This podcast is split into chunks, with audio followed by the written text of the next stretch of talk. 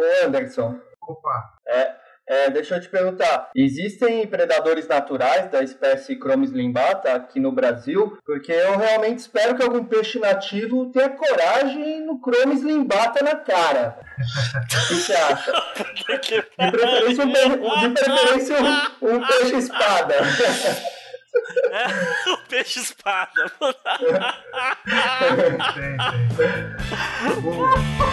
Desculpa aí.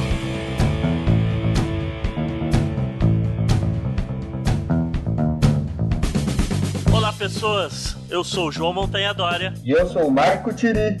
Meu nome é Anderson Batista. e este é o Nicho.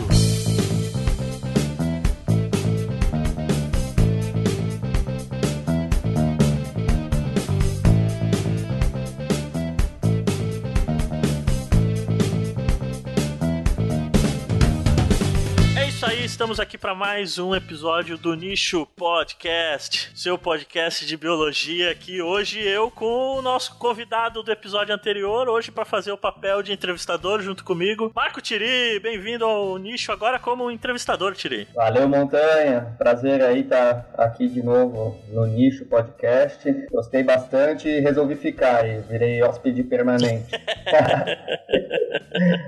Massa, massa. E hoje nós vamos fazer uma, uma invasão da ecologia novamente aqui no, no nicho, dessa vez entrevistando meu, meu colega, meu amigo Anderson Batista, um mineiro muito louco que vai falar com a gente aqui sobre um pouquinho da, dos peixes recifais e uma, uma invasão biológica. A invasão, Anderson? É, pode ser considerado uma invasão, né? Tem vários grupos, tem várias definições, porque ocorreu no, no, no caso da donzela, né? Do, da donzela dos Aham. Açores aqui em Santa Catarina, né? Ah, Mas pode se chamar de invasão, pode ser também um evento, de, um evento fundador ou mesmo a colonização né, dos recifes de Santa Catarina, os recifes rochosos aqui da, da região, por essa espécie invasora originária aí da região dos Açores, né, do Atlântico Norte Oriental, assim. Massa, massa. É isso aí. Mas antes da gente entrar efetivamente na nossa donzela invasora aí, nós vamos falar um pouco de do Anderson, né? Em primeira parte, esse primeiro bloco do podcast sempre é um papo sobre a, a persona que a gente está entrevistando. Então, Anderson, eu queria que você falasse algumas palavras. Quem é Anderson por Anderson? ah, meu Deus, e agora, cara? Anderson, Cura- então, eu, eu sou biólogo de formação, né? Estudei na Universidade de Itaúna, né? Graduei em 2007 ali. Aí trabalhava naquela, naquela altura com falcões, aves de rapina, né?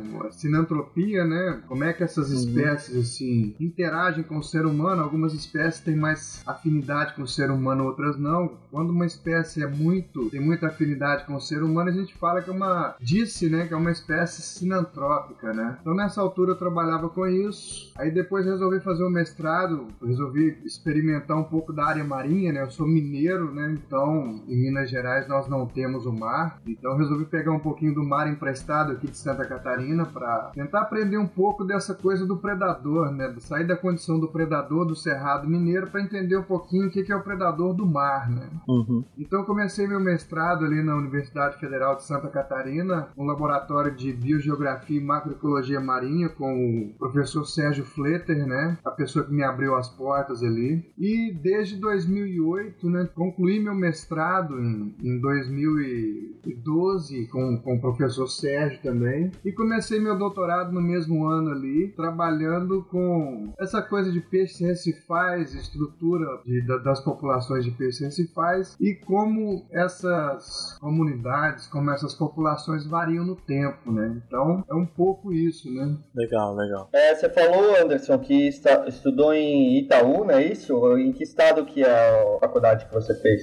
Itaúna, Minas Gerais. Minas Gerais? Ah, tá, porque eu conheço uma, uma praia de Itaúna lá em Saquarema. Queria saber se podia ser por ali.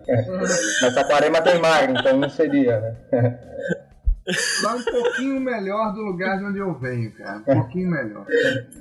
Lá tem mar, né? de onde eu venho tem queijo e cachaça, então é. É bom demais. Ah, mas é bom é também. bom demais, velho, não dá pra reclamar. Se tivesse o mar seria até melhor, quem sabe. é, nada melhor do que comer um queijo e tomar uma cachaça olhando pro mar, né? Vai sim.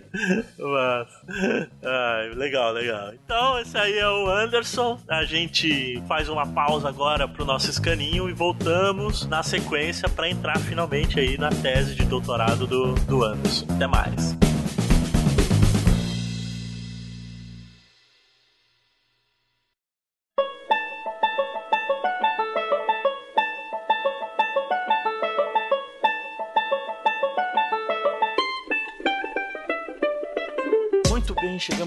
Mais um escaninho do Nicho Podcast. Aqui a gente vai dar alguns recados para você, começando como sempre com as nossas redes sociais. Entre lá no Facebook do Nicho Podcast, curta a nossa página, fique sabendo de todas as novidades. facebook.com/barra Podcast. Se você quer falar comigo, João Montanha Dória, você pode me seguir no Twitter Montanha Dória. Vai ser um prazer conversar com você por lá. Não deixe de entrar também no site do Nicho Podcast, nichopodcast.wordpress wordpress.com. E se você quiser mandar um e-mail pra gente com sugestões, temas de pauta, alguém que você queira que a gente entreviste aqui, ou qualquer outra coisa que você queira comunicar-se conosco, mande um e-mail para onichopodcast.gmail.com. Eu vou tocar agora uma mensagenzinha que o Chuck mandou diretamente de Galápagos, né? Nosso viajante global está novamente na estrada e ele vem com algumas novidades aí para vocês que eu sei que vão ser bem interessantes aí. Incoming contact.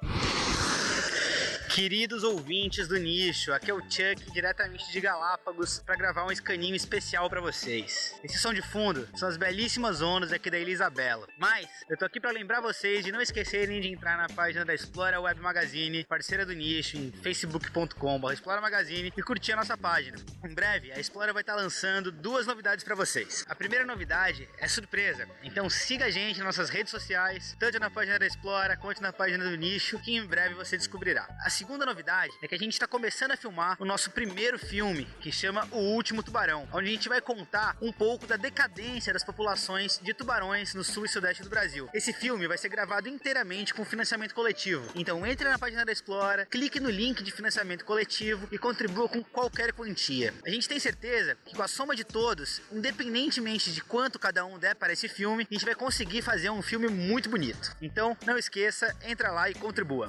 Abração! 哦。Beleza, é isso aí com essa mensagem do Chuck. Não deixe de curtir a página da Explora Magazine no Facebook, como ele falou, para ficar sabendo de todas as novidades. A gente vai divulgar aqui no, na, no nicho também todas as informações e as novidades, não só do financiamento coletivo, mas do filme propriamente dito também. Então fique esperto, a gente ainda não tem o link disponível no momento da publicação desse podcast do financiamento coletivo. A gente vai atualizar o post na medida em que o link ficar pronto, provavelmente em cerca de duas semanas. Mas fique né, de olho aí na, nas nossas postagens que uh, o link para você saber um pouco mais sobre esse projeto do Último Tubarão estará disponível logo logo aí na, na nossa página, no nosso site. Não deixe também então de assinar o feed do Nicho Podcast, feeds.feedburner.com barra o nicho. Você pode assinar no seu agregador de preferência e vai ter automaticamente todos os episódios baixados baixados pro seu player. Não deixe de assinar também, você que usa iTunes, você que é um adepto da, da Apple, não deixe de assinar o nosso feed no iTunes, né? Entre lá, deixe sua avaliação pra gente, a gente vai agradecer muito, é sempre bom divulgar o, o nosso podcast com uma avaliaçãozinha. Assine também se você quiser o nosso canal do YouTube. Todos os links que a gente fala vai estar no post. E assim como o financiamento coletivo do último Tubarão, ainda há tempo de você colaborar com o trabalho de campo do doutorado do nosso amigo Caio, né? Entre lá em pterolace.com e faça a sua doação para que ele consiga finalmente aí ter dinheiro suficiente para fazer todos os trabalhos de campo que ele queria. Ele está começando agora o campo nesse mês. Então fique esperto, ainda dá tempo. Qualquer contribuição vai favorecer ainda mais o desenvolvimento científico. É isso aí, então voltamos agora pro podcast com o Anderson, esse mineiro muito louco, que tá bem legal. Falou, até a próxima, até 2017.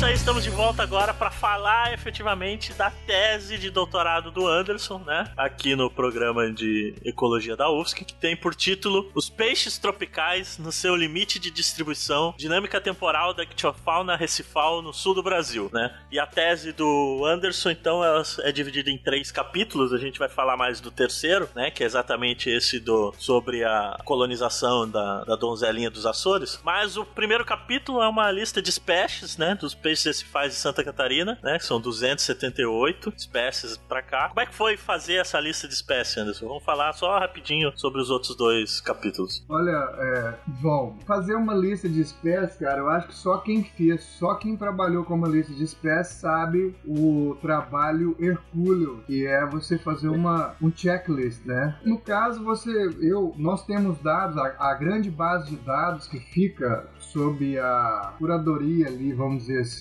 do, do Laboratório de Biogeografia e Macroecologia Marinha, é uma base que, tá, que vem sendo alimentada desde 2002, né? Logo, você tem mais ou menos 14 anos de dados, assim, para analisar, né? Sim. E, e, havia um gap muito grande, assim, com relação à costa catarinense, porque não havia essa, essa, essa lista de espécies, né? Então, para eu trabalhar, por exemplo, eu dar sequência no meu doutorado, eu tinha que saber quais as espécies haviam de fato na região baseado nessa lista temporal e quais eram as espécies dominantes, né? Porque se eu fosse trabalhar nos capítulos subsequentes com todas as espécies, eu demoraria décadas para fazer o trabalho. Para mim foi o, o, trabalho mais difícil da minha tese, assim, foi essa lista, porque são, foram dois anos de trabalho. Só esse capítulo me demandou dois anos de trabalho, assim. E o esforço é... também da equipe do eu não fiz sozinho, né? Essa lista ela Sim. foi feita em conjunto com os membros do Laboratório de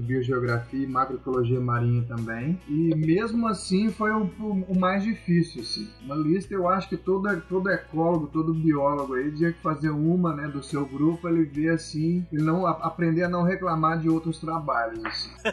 verdade, verdade. A dos poliquetos aqui a gente fez em três, imagina o trampo que foi. Poliquetos, imagina, um organismo extremamente diverso também deve ter dado um trabalhão enorme também. Sim, foi por aí também, eu nem lembro. Hoje provavelmente tem mais já com a, com a Nonato, né? Ah, já sim, tá. Provavelmente mais do que as 278 espécies que você tem aí, só não, aqui pra Santa Catarina. Isso, isso, é, isso é o corte é para recifais, né? São sim, sim. que tem uma parte do ciclo da vida dele, pelo menos, nesse ambiente recifal, né? Mas muitas espécies saíram da lista, né? Porque sim, sim. era mais pelágica, é. outra era mais estuarina, então, tendo feito esse, todos esses cortes, né, para respeitar essa classificação assim de recifal, resultou em 278 espécies, né? Mas a lista do Brasil, que eu inclusive tive o privilégio de fazer parte também, que sai agora em 2017, tem por volta de Massa. mais de 500 bichos assim, né? Uhum, legal. É um trabalho pouco valorizado, né? Os checklists são trabalhos pouco valorizados no mundo acadêmico Sim. aí. Eu acho uma grande besteira, né, cara? Eu não sei se, se isso seja porque as pessoas erradas estão lendo, mas eu acho um dos trabalhos mais, assim, mais interessantes e um, um dos que dão mais trabalho, assim. Eu acho que para testar o cara, se você algum dia quiser testar alguém, fala, não, me faça um checklist, né?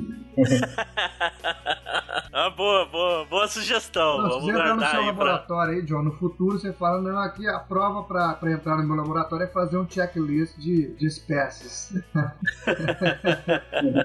massa, massa. E aí a gente tem também o segundo capítulo, que aí é o que você falou, da variação temporal, né, dos peixes. Isso. Na reserva biológica do Arvoredo, né? Então, no segundo capítulo nós trabalhamos aí com essa, essa variação temporal das espécies recifais, né, dentro da rebia uhum. do Arvoredo e no entorno, assim. Porque quando você faz um trabalho no momento, né, cara, é, você não consegue inferir, né, é, questões, assim, mais profundas da ecologia, né? Por exemplo, o que afeta, né, as variações dessas populações no tempo sim, sim. mecanismos de densidade e dependência, assim. Se você faz um trabalho pontual, né, não dá para saber. Agora, só através da análise de uma base de dados temporal é que você pode inferir se existe algum padrão, né, influenciando essa variação dessas populações de recifais, né? Então, basicamente, seria esse o, o centro do capítulo 2, né? Como é que essas comunidades uhum. recifais variam no tempo, né? Como é que essas espécies essas populações dessas espécies variam no tempo. Uhum. E aí é legal a gente frisar que você conseguiu fazer isso, né? Como você tinha falado, por ter feito a lista de espécies e ter conseguido ver, então, quais eram as principais players, né? Digamos assim, os principais Exatamente. peixes que estavam atuando ali nesse ecossistema, né? Exatamente, porque se, se eu fosse, por exemplo, avaliar a população de 278 espécies variando num, num, num contínuo de 9 anos, mais ou menos, eu demoraria décadas. Então eu tive que selecionar as espécies dominantes mais representativas dos principais grupos tróficos, né, que compõem a teia trófica do sistema. E uhum. sabendo quais são esses atores, eu parti para analisar essas populações no tempo. E assim o, tra o trabalho fica mais sintético, porém o, os modelos que são as espécies utilizadas são considerados os modelos mais representativos desse sistema. Né? Uhum. Seria como trabalhar com um modelo ideal assim do sistema. Massa.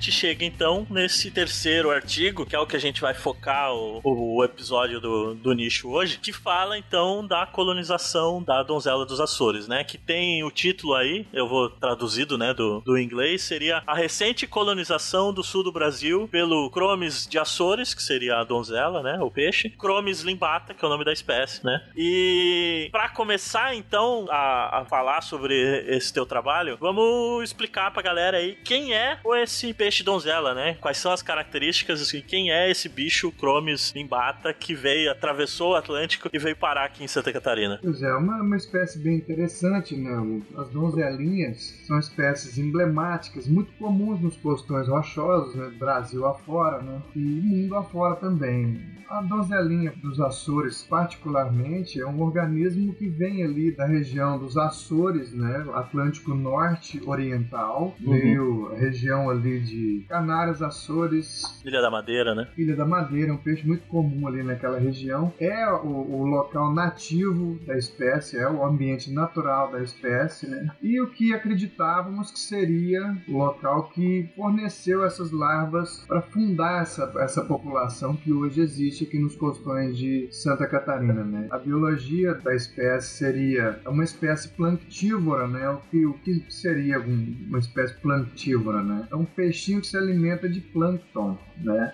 A dieta dele é quase que exclusiva de plâncton. Os adultos, né, dessa, dessa espécie, eles habitam os costões rochosos, eles gostam de regiões mais complexas do, do, da topografia, ou seja, grandes boulders, né, grandes pedras no fundo do mar, assim, grandes é, paredes verticais, regiões mais um pouco mais profundas e mais frias. Eles podem habitar também algum, alguns locais de substrato não consolidado e com presença dessas gramas marinhas também. Com relação à reprodução, é um bichinho ovíparo, né? Ou seja, ele põe ovos, né, na, no seu período reprodutivo. Uhum. O cuidado parental, né, essa, essa coisa de incubar os ovos, de oxigenar os ovos, fica por conta do macho da espécie. Ah, ele legal. assume uma coloração azulada assim durante o período reprodutivo, né? Nós chamamos nós é, ictiólogos marinhos, ele é um macho quando ele está hiperterminal, né, que ele está no seu momento máximo reprodutivo, ele assume uma tonalidade azul bem bonita assim. Essa, a desova, né, a desova dessa espécie é uma desova demersal, ou seja, é uma desova local. Essa desova não vai para a fase, né, ele não coloca esses ovos na coluna d'água, na ele não tem aquela fase planctônica assim. Uhum. Ele põe direto no, na pedra ou não? É como seria uma desova pelágica, né? Eles colocam esses ovos grudadinhos ali no substrato, na matriz rochosa do, do fundo, porque os ovos eles têm uma certa aderência ao substrato. Ah, bacana. Então, basicamente, a biologia do bicho seria essa, assim, com relação ao local de, de ocorrência. E outra, é um bicho que até 2009 era restrito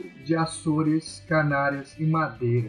É um bicho que só corria ali, até 2009. Massa, massa. Então, de 2009 para cá, ele começou a ser avistado aqui, né? Não, ele, ele foi detectado acreditado pela primeira vez aqui por Leite Colaboradores, né, em 2009, né? Pessoal que Uhum. na época eu acho que trabalhava com o Maurício Rostin, pessoal do Atila, e detectaram esse bicho na, na ilha do Campeche. Eu acho que algum um outro organismo foi detectado, um outro espécime foi detectado no arvoredo e acreditava-se que seria uma detecção de um, um organismo alienígena ou local que provavelmente não perduraria. Essa região que nós vivemos aqui é uma região bem dinâmica, né, com relação ao clima, então acreditava-se que ou processos é, naturais de predação, etc., ou o clima ia acabar selecionando essa espécie invasora. Massa, massa. E aí, mas no, no seu trabalho você não é, acompanhou o- a população só da donzela de Açores, você acompanhou da uma espécie nativa aqui também, né? Sim, é para comparar.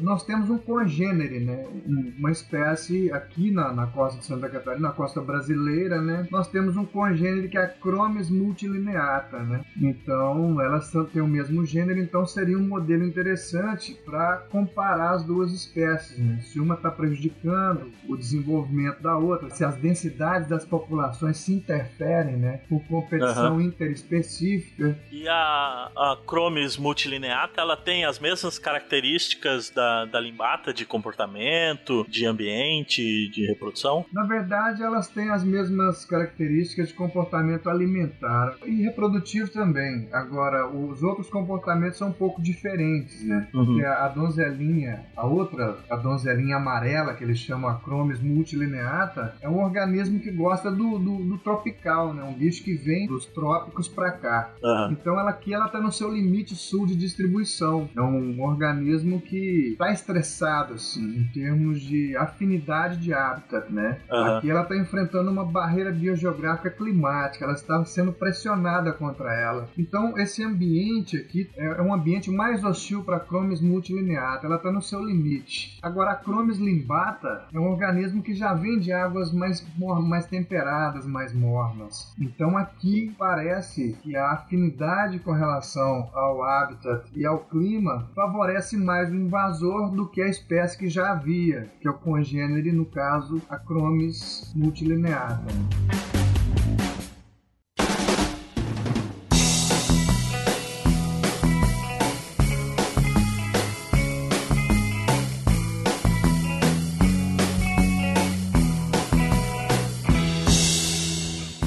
Gente tem uma espécie que não é nativa daqui, que apareceu, que você foi acompanhar, né? Exato. E que a gente tem então essa questão da diferença, talvez, de, de tratamento, né? O que, que a gente vai usar para diferenciar se a gente fala de uma invasão biológica ou se isso é simplesmente uma dispersão natural da espécie. Como é que a gente colocaria uma diferença entre uma espécie que está funcionando como uma invasora num, num novo ambiente e uma espécie que simplesmente está se dispersando naturalmente e, e avançando para novos territórios? Então, essa pergunta é muito boa, João, porque uma das coisas mais controversas quando se trabalha com, com espécies invasoras é exatamente o, o que, que é o bicho invasor, né? Existem sim. vários grupos, várias escolas que lidam com esse termo, né, espécie invasora, e existem dogmas também, né? Por exemplo, quem trabalha com coral-sol acha que só coral-sol é invasor, né? Nada mais no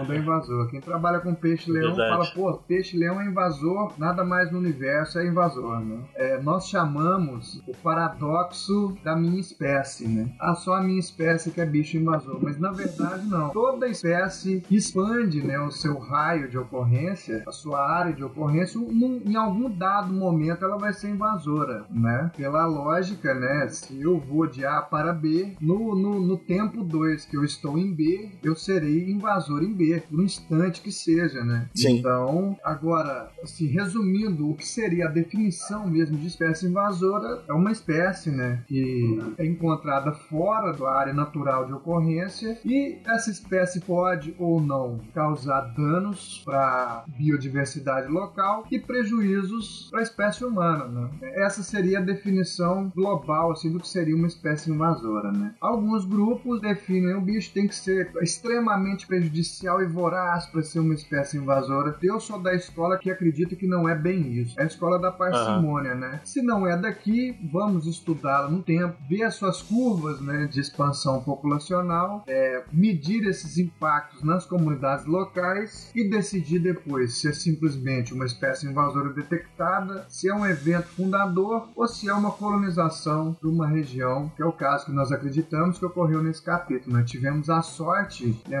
muitos cientistas não têm essa oportunidade no seu lifetime assim, de simplesmente monitorar a chegada de uma espécie nova né, no, no ambiente. E nós tivemos essa sorte. Assim. Ô Anderson, você falou que é, foram vários estudos né, ao longo de nove anos, né? O seu é um deles. É, as metodologias desses estudos elas são é, bem padronizadas, assim, tanto o que você fez quanto internacionalmente, assim, se você quiser comparar. Por exemplo, eu não sei se vocês fizeram medição dos peixes, né? Como que vocês faziam a medição, tamanho, peso dos peixes, não sei. Explica aí como é que funciona um pouco a metodologia, a padronização da metodologia para você poder comparar os estudos, né? Então, a, a metodologia que nós utilizamos, por exemplo, para inferência de densidade e biomassa dessas espécies é uma metodologia padronizada no mundo inteiro, né? Se trata dos censos visuais subaquáticos, né? O pesquisador desce com o aparato scuba, né? Numa operação de mergulho autônomo e durante essa operação de mergulho autônomo ele vai contar, anotar essas, essas populações em termos de quantidade, tamanho e coletar inferir todos esses dados, né? Todos esses descritores biológicos serão coletados nesse momento. A segunda parte do estudo já é a parte molecular do estudo. Né? Nós temos que, primeiro, por exemplo, será que essa espécie é realmente Chromis limbata, né? Então, para responder essa pergunta, coleta-se os espécimes em campo, a ajuda de arbaletes. Espécimes são levados para o laboratório, onde eles são dissecados, né? E após a dissecção desses espécimes, é, o conteúdo estomacal é separado para o estudo de comportamento alimentar desses organismos. O tecido já vai para análise molecular. Né? Hum, legal. Legal. Então teve alguém que está fazendo ou fez, sei lá, o estudo do conteúdo estomacal? Tem a Lana, do que, que os bichos comem. Fraga, do, do, meu, do nosso laboratório lá, ela está trabalhando com a dieta alimentar de Cronos desses estômagos que foram coletados durante esse Coletados. trabalho. Isso era uma coisa que eu ia perguntar, porque pelo texto ali vocês pegavam a barbatana para fazer a genética, não é isso? Isso, a barbatana é. peitoral esquerda. Isso. Eu ia perguntar exatamente isso. O resto do peixe vocês faziam o quê? Uma, peixada depois? é, um, é, um, bicho pequenininho, né, cara? É uma, ele não daria uma peixada. Um fritinho com cerveja, eu acho que talvez. mas, mas dá pra fazer? Dá pra fazer, Anderson? Tipo, ele é, ele é um peixe comestível ou a donzela não gosta de ser comida? Olha, tô, são comestíveis. a, donzela, a donzela gosta tava, de ser tá, comida. Eu tava esperando dessa. Eu acho que ninguém gosta de ser comido, né, cara? Mas é, a donzela eu acho que seja, vamos, vamos, vamos dizer assim, né? Deve, deve ser palatável, mas não, não há registros de se, nem na região de origem, eles comerem a donzela, né? Mas eu creio que no futuro, assim, quando já esgotarem seus recursos, quem sabe, né? O, o menu do dia não será donzelinha invasora aqui em Santa Catarina.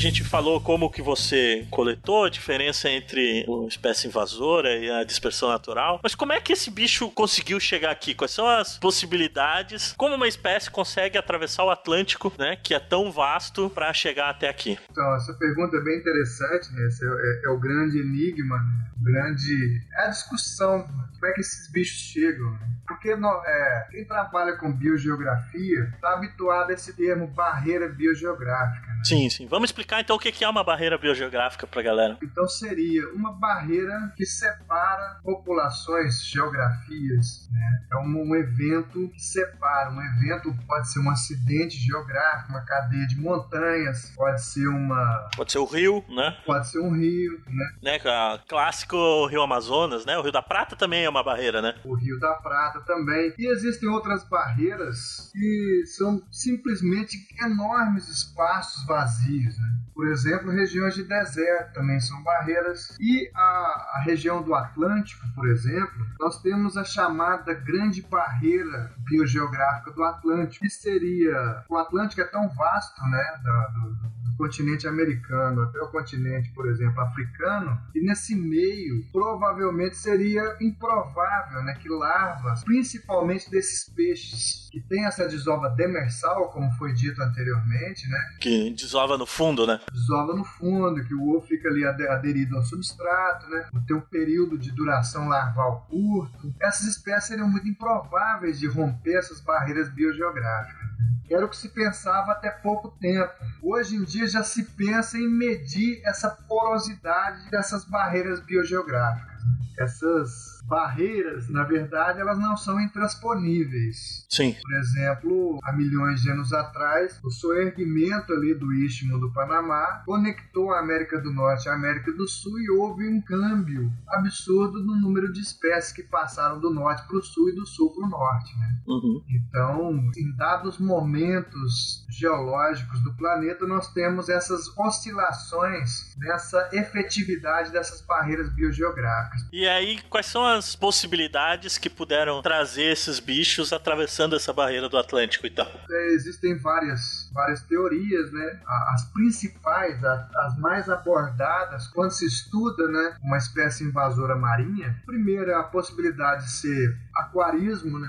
um aficionado por aquários, foi nos Açores, importou esse bicho, trouxe esse bicho, reproduziu esse bicho em cativeiro e quando ele não simplesmente enjoou desse bicho, ele soltou esse organismo aqui na costa catarinense, dando origem a essa população que nós temos aqui hoje. Uhum. Essa hipótese ela é muito improvável, porque se você coloca uma donzelinha no seu aquário, ela vai destruir seu aquário completamente.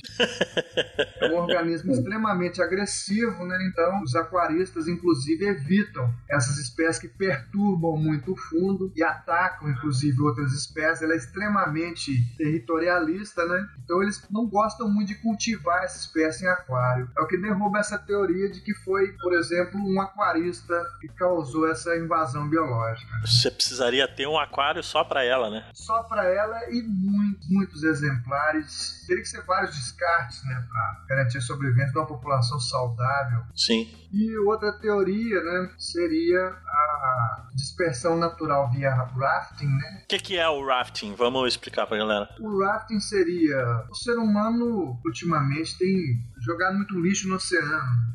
Então, esses bolsões de lixo às vezes servem de abrigo para larvas de peixes, né? Então, às vezes, debaixo desses resíduos, né, desses debris, assim, essas larvas costumam se, se abrigar e seguir derivando ao sabor das correntes marítimas, né, até chegar a um local favorável à existência delas e assim elas recrutarem, né? Isso é mais comum com, com espécie recifal, porque funcionaria como tipo um recife flutuante, né? Exatamente. Na verdade, não só espécies recifais, né? Umas espécies atraem outras, dependendo do tamanho dessa desse recife flutuante, como você disse, né, de origem artificial ou natural, pode ser um, uma enorme é, massa de sargaço, por exemplo, flutuando à deriva no mar, que se desprendeu numa tempestade, num furacão, né? Uhum. Então, rafting seria isso, essa dispersão mediada por uma estrutura flutuando no mar. Assim. E essa é uma, uma hipótese forte ou não? Para essa espécie específica de donzela? Para essa espécie que é a demersal, que é o bicho demersal, é uma hipótese plausível.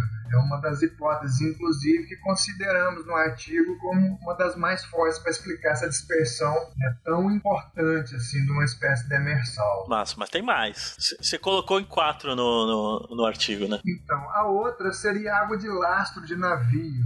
E o navio, para se equilibrar, ele utiliza a famosa água de lastro. Ou seja, se eu removo a carga do navio, a tendência do casco é levantar e o navio adernar, ou seja, virar. Ele fica lado. muito leve, né? Muito leve. Então, à medida que eu vou removendo os containers, eu vou preenchendo esse navio com água para equilibrar esse casco desse navio, para garantir a estabilidade da, da embarcação. Essa água que é bombeada para dentro do navio, ela carrega praticamente milhões de micro-organismos, larvas, etc e tal, presentes na fauna local, onde o navio está se lastreando. Depois esse navio vai para outro porto, entregar outra carga, e eles costumam ou fazer a mesma operação, conforme carga e descarga, ou simplesmente trocar essa água de lastro. Então, nessa água de lastro, podem vir essas larvas. Né? Só que varia muito porque um porão extremamente tóxico do navio também é uma coisa meio improvável para uma espécie tão sensível como, no nosso caso, Chromis limbata. Né? Essa hipótese também da água de lastro nós descartamos no paper não se sustenta, né? Não se sustenta. Então seria a possibilidade do aquarismo e água de lastro, essas nós descartamos. E outra seriam as oil rigs, que são as plataformas de petróleo. Uhum. Nessa região ali dos Açores, Canárias e Madeira, o comércio é bem intenso, assim, desde, eu acho que a primeira década do século para cá, o comércio com oil rigs aqui na região da África é bem intenso com o Brasil. E essas, essas tubulações, esses equipamentos utilizados em plataformas de petróleo, ou, ou as próprias plataformas de, de petróleo, quando deslocadas de um lado para o outro, elas podem simplesmente deslocar sistemas inteiros, né? Não só comunidades, não só populações, mas sistemas inteiros. São estruturas muito grandes, né? verticais, e essa espécie adora, então, essa dispersão via plataformas de petróleo, ou partes, ou equipamentos, ela é bem plausível também. É uma das hipóteses que é considerada no artigo para justificar essa dispersão tão interessante. que muita gente imagina que a plataforma ela fica fixa ali, né? Mas não, é um navio, um grande navio, né? Na verdade. Na verdade, é um navio, fábrica, linha de produção, é, é uma cidade flutuante e ela tem uma estrutura enorme que fica submersa, né? E essa estrutura enorme submersa, na verdade, se torna no, no tempo um enorme recife artificial com diversas espécies compondo às vezes um sistema completo ali. Sim, sim, imagino que sim. E elas se movem e tal. Às vezes um país compra uma plataforma de outro país, assim, ela é transportada íntegra. Sim, sim. Já está pronta ali, né? E com ela todo esse sistema. Teoricamente, Anderson, é, deveria ter um profissional como você, né? Que, sei lá, eles contratassem e fosse responsável pela remoção, sei lá, uma forma de mitigar esses impactos da invasão biológica. No mundo ideal, isso seria é, legal se tivesse né? Mas não sei se é o caso. Não, não, isso não acontece. Infelizmente, essas operações, todas as operações de, de exploração mineral, né? Isso petróleo, isso minério, é, elas obedecem critérios muito tímidos. Existem estudos, né? O máximo que você pode fazer é desenvolver um projeto, estudar, mas uma empresa bancar essa remoção de, de né, essa lise biológica da estrutura para ser transportada de A para B, isso não existe. É querer demais, né? É, é querer que o ser humano seja, seja legal, né? Seja altruísta, mas infelizmente não é o que ocorre. É, pois é. Enfim, então essas plataformas de petróleo também podem ajudar, não só quando se movimentam, mas como o, a plataforma continental tem um monte de, de, de, petróleo embaixo e vai tendo um monte de plataforma na mesma linha, porque é o, o campo de petróleo gigante está ali embaixo, né? Então isso pode funcionar também tipo como um trampolim, que a espécie vai passando de uma para outra até chegar aqui? Pode, tem até um nome. Não é um estudo assim, pelo menos que eu tenha conhecimento, não posso estar enganado, mas estudando esse stepping stone, né, com relação a plataformas uhum. de petróleo ou a prospecção de petróleo, Existe um que, que estuda essa, essa coisa de água de lastro e tal, mas uhum. especificamente a prospecção e a transporte de plataformas, né, eu creio que haja sim. É, isso veio na, na cabeça, porque é bem isso. Você pegar o desenho, por exemplo, da Bacia de Santos ali, onde tem a, a exploração de petróleo, cara, é uma linha de plataforma, assim, que vai fazendo no, no, no meio do mar lá. E, cara, pra um, pra um bicho atravessar de uma plataforma para outra nadando é barbada, né? Exato. E as rotas de comércio marítimo que, que vêm junto com essas plataformas. Sim, sim. Acaba se estabelecendo um corredor de, de, invas, de bioinvasão, seria algo parecido com isso.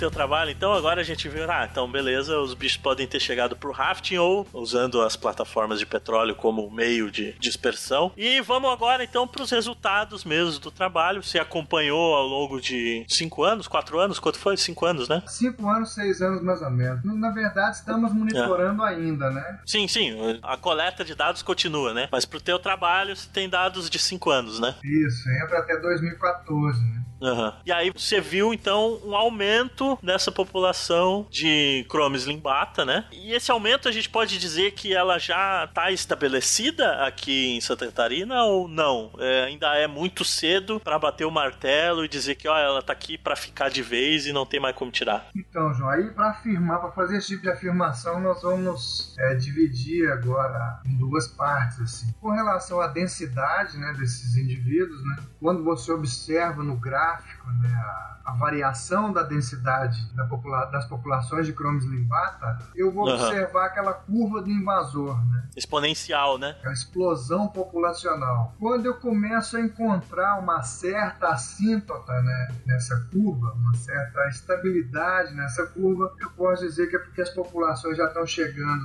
nos ambientes, já estão na sua capacidade de carga e essas populações estão chegando nessa, nesse número mais estável. Né? Uhum. Isso em todas as ilhas monitoradas, em todos os locais monitorados, nós temos esse crescimento exponencial, essa explosão populacional. Mas não estabilizou ainda, nesses cinco anos não deu tempo de estabilizar. Começou a mostrar tendências de estabilidade, já mostra uhum. pequenas tendências de estabilidade. Né? Porém, é, nós vão, vão, ser necessários no mínimo mais uns cinco anos daqui para frente para ver se essas populações vão atingir a síntota por agora ou se ainda vão continuar se expandindo. Na minha opinião, uhum. eu acredito que ela vai se expandir um pouco mais ainda antes de atingir a assíntota, né? Sim. Agora, isso com relação à densidade. Observando, por exemplo, a curva do invasor, eu posso dizer que é uma espécie que veio para ficar.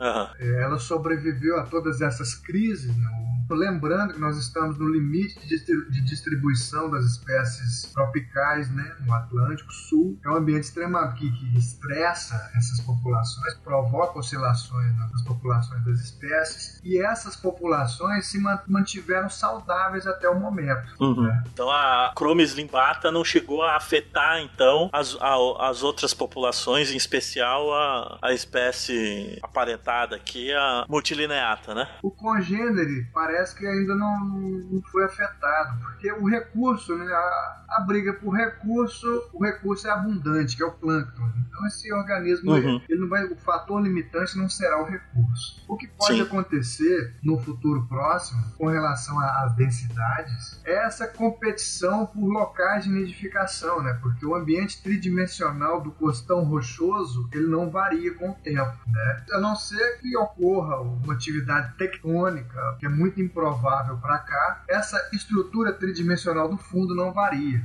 como por exemplo um recife de coral, ela pode variar no tempo, surgindo mais abrigo, mais disponibilidade apta ou diminuindo. Né? Diminuindo, né? No caso do costão rochoso, essa estrutura tridimensional do fundo ela é estável. Logo, se essa população explodir demais, outras espécies que nidificam da mesma maneira podem aumentar essas, essa competição pelo recurso local de nidificação né? E assim essas populações começariam a interferir umas nas outras. Então não seria o alimento, mas sim o espaço para reprodução que talvez possa causar algum efeito na, nas outras espécies seria o famoso shelter, né? o limitante, o nursery e o shelter, né? que seriam os limitantes que colocariam essas espécies em competição interespecífica, vamos dizer assim. Ô Anderson, existem predadores naturais da espécie Chromis limbata aqui no Brasil? O lance é o seguinte, as garopas, né, principalmente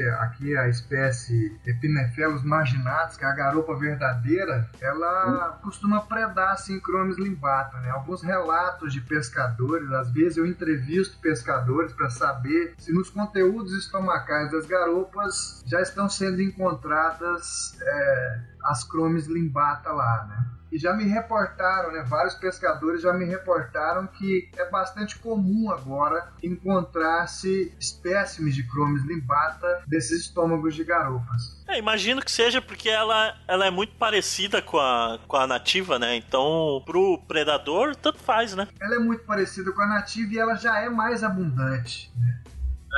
Ela já é mais abundante. Então, como recurso para o predador, ela já é mais interessante. Legal. Ah, isso é muito bom, hein? Porque aí também não, não se. é, a densidade não fica tão grande a ponto de causar um desequilíbrio maior, né? Outra, e também às vezes, algumas espécies no começo, é assim, no começo, né, vou marcar bem isso aqui, podem ser inclusive é, favorecer outras espécies, né? No nosso caso aqui, que as garupas sofrem uma pressão pesqueira terrível, os badejos principalmente, que estão aí com curvas descendentes, né, de densidade de biomassa no tempo, essas espécies podem ser favorecidas por esse novo recurso, né, essa nova fonte energética disponível no sistema, né? Então, inclusive, nós podemos ter a curto prazo algumas espécies que serão favorecidas com a ocorrência de Cronos limbata aqui na região. Interessante. Ô Anderson, deixa eu te fazer mais uma pergunta. É, eu reparei que pela distribuição temporal do- da Chromis limbata, os maiores aumentos da densidade média populacional, eles se deram principalmente na Ilha das Aranhas e no entorno do Arvoredo, né? E permaneceram relativamente constantes nas ilhas do Campeche e do Xavier, que foram as primeiras onde a espécie foi avistada, pelo que eu entendi no trabalho, né? Qua- Quais que seriam as explicações plausíveis para isso? Para crescer mais no local que ela apareceu depois? Assim, crescer mais, eu digo, na abundância, né? Seria alguma explicação plausível para isso, Anderson? Tem, tem. A espécie Chromis limbata é um organismo que aprecia mais essa tridimensionalidade. assim. Então, locais com essa topografia do fundo mais complexa, né, e temperaturas mais, mais frias, assim, esse organismo vai se desenvolver melhor lá. Então, Certo. essa explicação por um local ser mais abundante que o outro, isso na verdade pode ser a seletividade de hábitat e também pode ser a disponibilidade de recursos. Por exemplo, eh, nós temos ali na, na ilha deserta uma grande colônia de aves. Ao longo do ano, várias espécies de aves se reproduzem ali. Essa reprodução ela gera bastante guano, ou seja, excremento das aves. né? Esse excremento, quando ele escorre para a água com a chuva, ele fertiliza aquele, aquela região do entorno da deserta. Essa fertilização aumenta a taxa de produção de plâncton. Uhum. Então, na ilha deserta, nós temos a maior diversidade de espécies planctívoras aqui da região. Ou seja, né, existe essa conexão aí com a produção de plâncton e espécies planctívoras. Né? Onde tem mais plâncton, logo você vai encontrar mais espécies que comem plâncton. Thank you.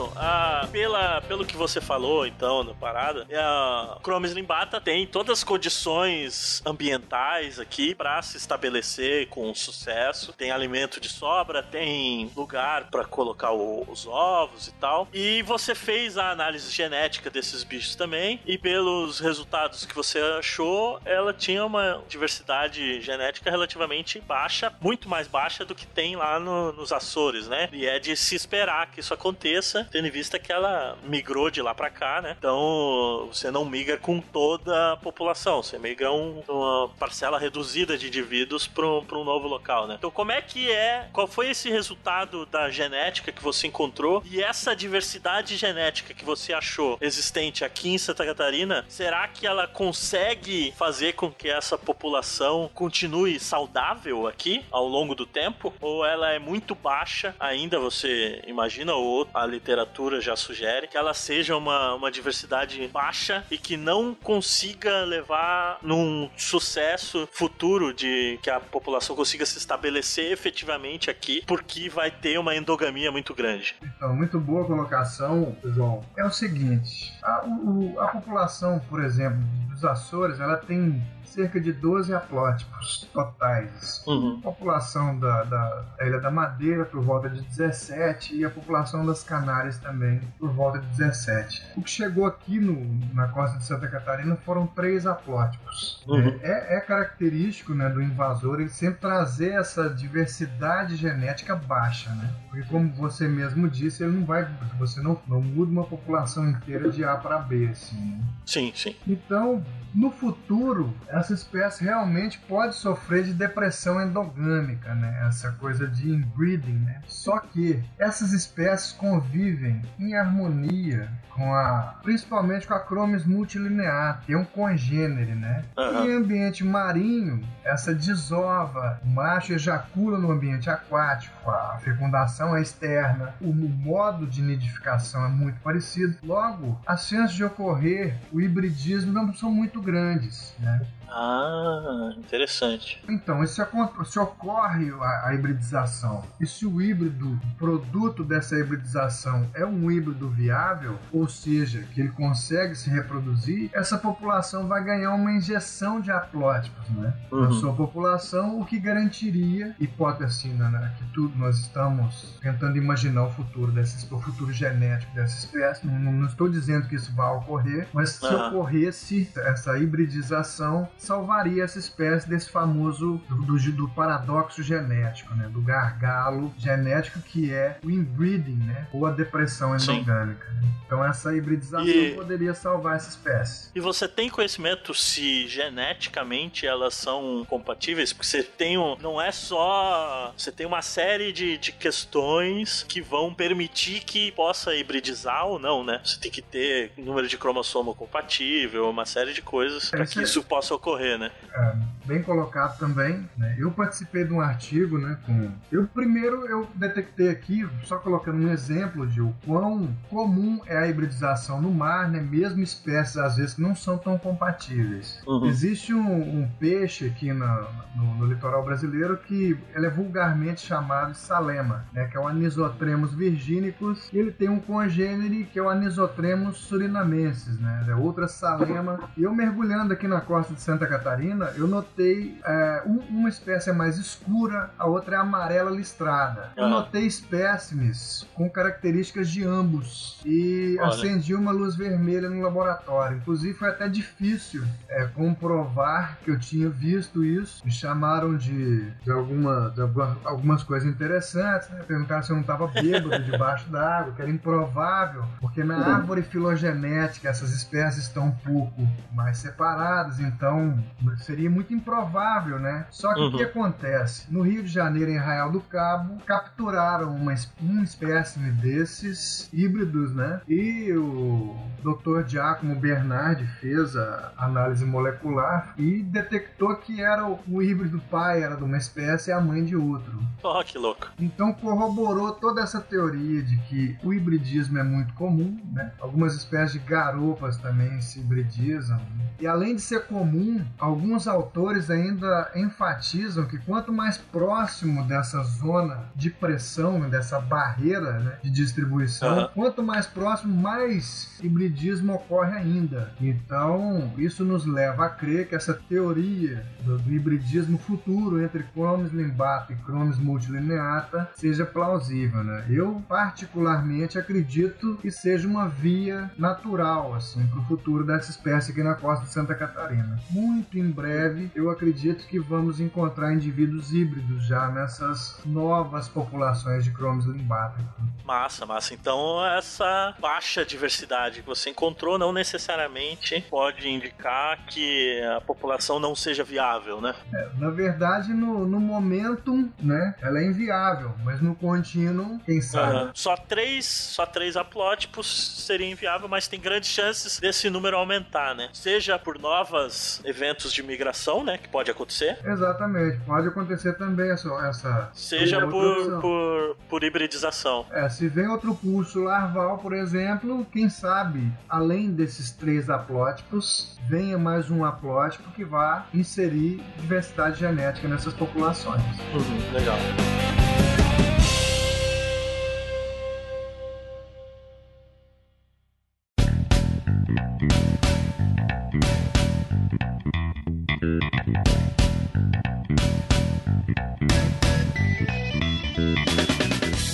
A gente chega então finalizando aqui, né? Então a gente já falou do, do impacto que esse bicho pode ter e tal, mas vamos pensar numa coisa um pouco mais ampla aqui, né? Pensando no ambiente marinho especificamente, porque é mais comum a gente ver é, exemplos de invasão no ambiente terrestre, onde é mais visível e tal, né? A gente tem um caso bastante grave da, dos javalis aqui no Brasil, né? É, é bem comum a gente ter praga de, de planta, né? E tal, que é mais visível para todo mundo. E o ambiente marinho tem essa, essa questão de estar tá lá debaixo d'água escondido, a gente acaba não percebendo o impacto tão, tão grande assim, seja de invasão, seja de, de impacto antrópico mesmo no ambiente, né? E, e eu, como um estudioso marinho também, né? Assim como você, eu puxo sempre essa rédea pra gente prestar um pouco mais atenção. Como que você acha que o Brasil, como, como um estado brasileiro, né? Como nação, tem de condições de tentar minimizar, talvez, ou controlar a expansão de uma espécie invasora no ambiente marinho, pensando na estrutura que a gente tem de controle de fiscalização dos nossos mares, que é tão precária, talvez, para um país continental do tamanho que é o Brasil, com a, um oceano, uma área marinha tão grande que a gente tem controle, que na verdade é vazia, que a gente não tem a fiscalização necessária para manter o controle dela. Como você acha que a gente conseguiria combater, se é que a gente conseguiria combater a expansão de uma espécie realmente invasora, não no caso da limbata que a gente está percebendo pelo seu estudo que não é tão, tão grave de espécie invasora, né? Pelo menos a priori a, a, até agora. Mas o peixe-leão, né, por exemplo, ou o coral-sol, que talvez impactem mais o ambiente e, consequentemente, o homem. Como que você vê essa questão de, das condições que o Estado brasileiro tem de talvez combater uma espécie invasora muito agressiva no ambiente marinho? Então, hoje em dia, né, no Brasil, assim, não existe essa, for essa força-tarefa, tipo assim, né, ah, o QG de espécies invasoras, né? O que a, a maioria da, das iniciativas para compreender, para estudar, para monitorar e para combater é, o avanço, né, a, a, a, expansão dessas populações de espécies invasoras, na verdade são os programas de pós-graduação do, do Brasil, né, cara? Uhum. É, são projetos né, que são colocados por programas de pós-graduação que vão monitorar, que vão combater, que vão né, trabalhar para que essas populações não se expandam né, e entender quais são os processos envolvidos nas expansões dessas espécies. Fora isso, ah, é muito pouco, muito pouco que se faz no, no, no Brasil com relação a esse tipo de, de, de, de fenômeno, esse tipo de coisa. Você mesmo disse né, que é um país de proporções continentais, é um país país que vive um momento é, sinistro, estranho da história, um país que vive um período de transição política em que ninguém tem certeza, é, os laboratórios não têm garantias que vão ter fomento para continuar funcionando, né? as instituições que, por exemplo, Chico Mendes, Ibama, essas instituições mal têm dinheiro para colocar gasolina nos seus barcos para fazer os, as suas fiscalizações, os funcionários dessas instituições, né, vendo essa essa, essa crise, eles também ficam desmotivados né, a fazer aquela combate efetivo, aquela fiscalização efetiva, e a coisa se torna esse, essa bola de neve em que as espécies continuam, os invasores continuam chegando e as medidas de, de, de remediação, de biorremediação não são efetivas. Né? Uhum. Às vezes alguém levanta uma bandeira durante um tempo para se fazer também na carreira. Por exemplo, né, existe um, tem um cientista emergente que acabou de passar num programa, ele coloca um projeto para ele passar no probatório, começa a, a combater peixe-leão. Daí a pouco, quando ele consegue uma certa estabilidade e notoriedade, o cara já abandona isso e, vamos dizer, toca o F na coisa, né? Uhum. Então uma, é uma série de questões extremamente delicadas, né? O aparelho governamental mesmo não tem condição de fiscalizar. Os órgãos que seriam responsáveis pela fiscalização não têm estrutura, não tem o, o, o aparato, né? a máquina não funciona para fiscalizar. O material humano envolvido está desmoralizado para fiscalizar e a maioria dos projetos colocados né, para fiscalizar e para entender, para combater, uma hora eles terminam também, deixando né, na, no, no meio que no ar assim essa situação dessas espécies invasoras na costa brasileira, principalmente com relação a coral-sol, né, e com relação a peixe-leão. Peixe-leão, quando ocorre, o pessoal abate, né, o pessoal coleta. Uhum. Inclusive chegou em Arraial do Cabo e tal, agora coral-sol já é mais complicado. Então, então o esquema é você, pro Chromis limbata, sair, coletar os ovos e comer o caviar pela frente. É isso. Ah, de acordo com Daniel Simberloff, que é um dos grandes nomes aí das espécies invasoras, né, o editor-in-chief da Biological Invasions, você tem que acabar com tudo. Pega, detona com tudo, né, cara? Agora, essa é a lei da parcimônia. Até que me prove o contrário, né, me mostra esse é o passaporte, né, cara? Até que me prove o contrário, você é invasor. E aí temos que tomar medidas de acordo com o que você, de acordo com o seu passado, né? Se você chegou chegou me invadindo aqui, você chegou invadindo a região de Santa Catarina e você é um predador voraz, eu vou tratar essa espécie de acordo com o seu, seu prior, né? Uhum. Se for, por exemplo, uma espécie inofensiva, o todo o aparato para lidar com essa espécie invasora vai ser outro. Então, é basicamente assim que a galera da parcimônia trabalha, né? É, faz sentido. Por, por essa falta de recurso que você explicou tudo, tem que priorizar mesmo os mais vorazes, né? É isso aí. Né? Vamos ver, né? Vamos ver. Aquela velha história. Vamos ver o.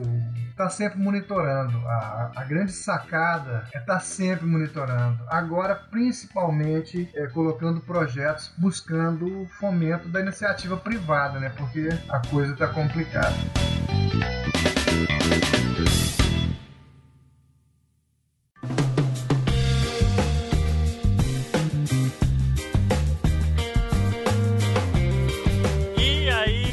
Essa, essa, esse ponto meio deprê aqui, talvez, a gente chega então ao final do nosso, do nosso episódio hoje aqui, né? A gente agradece a participação aí do, do Anderson, agradece a participação do Tiri também. E vamos abrindo aqui o espaço, Anderson, como sempre, para uma mensagenzinha final aí tua pros nossos ouvintes aí. Deixe o seu recado agora. primeiramente, eu queria agradecer a oportunidade de divulgando meu trabalho, né, cara? É, é uma satisfação paixão incrível, né? O mar é uma paixão que se renova a cada dia. Né? Quando dizem os marujos, né? Quando começa a correr água salgada no lugar de sangue, aí acabou, não tem mais jeito, né, cara? Então, é. É, cuidar sempre, estar tá sempre de olho no, no, nosso mar, né? Que é extremamente generoso. A Costa de Santa Catarina é um lugar incrível, né? Que eu tenho a satisfação de poder trabalhar e entender, compreender um pouco nessa né, costa misteriosa, extremamente generosa. E esse trabalho, essa minha tese de doutorado, na verdade, é um, um agradecimento mesmo, é uma homenagem à, à Costa de Santa Catarina, um lugar que eu simplesmente admiro, acho belíssimo. Estamos de olho, né? Estamos de olho, estamos cuidando, porque na verdade se cuida para o futuro, né? Se, se, eu for pensar de forma egoísta, né, como é, é, é a via de regra, eu não estaria simplesmente pensando no, no, na minha projeção como profissional, etc. Mas não é assim que funciona no meu caso. Eu espero poder contribuir ainda durante muitos anos com a costa de Santa Catarina. É um, um presente para mim, sim. Massa, massa. É isso aí, então. Muito obrigado, Anderson, novamente pela participação aqui, por ter aceitado o convite para participar do nicho. Valeu, Tiri, pela sua colaboração hoje aqui. O... Obrigado pelas piadinhas infames aí, que a gente sempre se diverte. valeu, valeu. Foi um prazer estar aqui de novo. Isso. E nos vemos novamente agora no ano de 2017, né? Porque esse é o episódio de dezembro, o último episódio do ano, né? Uh, não prometo primeiro de janeiro, porque primeiro de janeiro janeiro é feriado, mas no máximo, dia 2 de janeiro, estamos aí de volta com mais um episódio do Nicho Podcast. Valeu e até a próxima!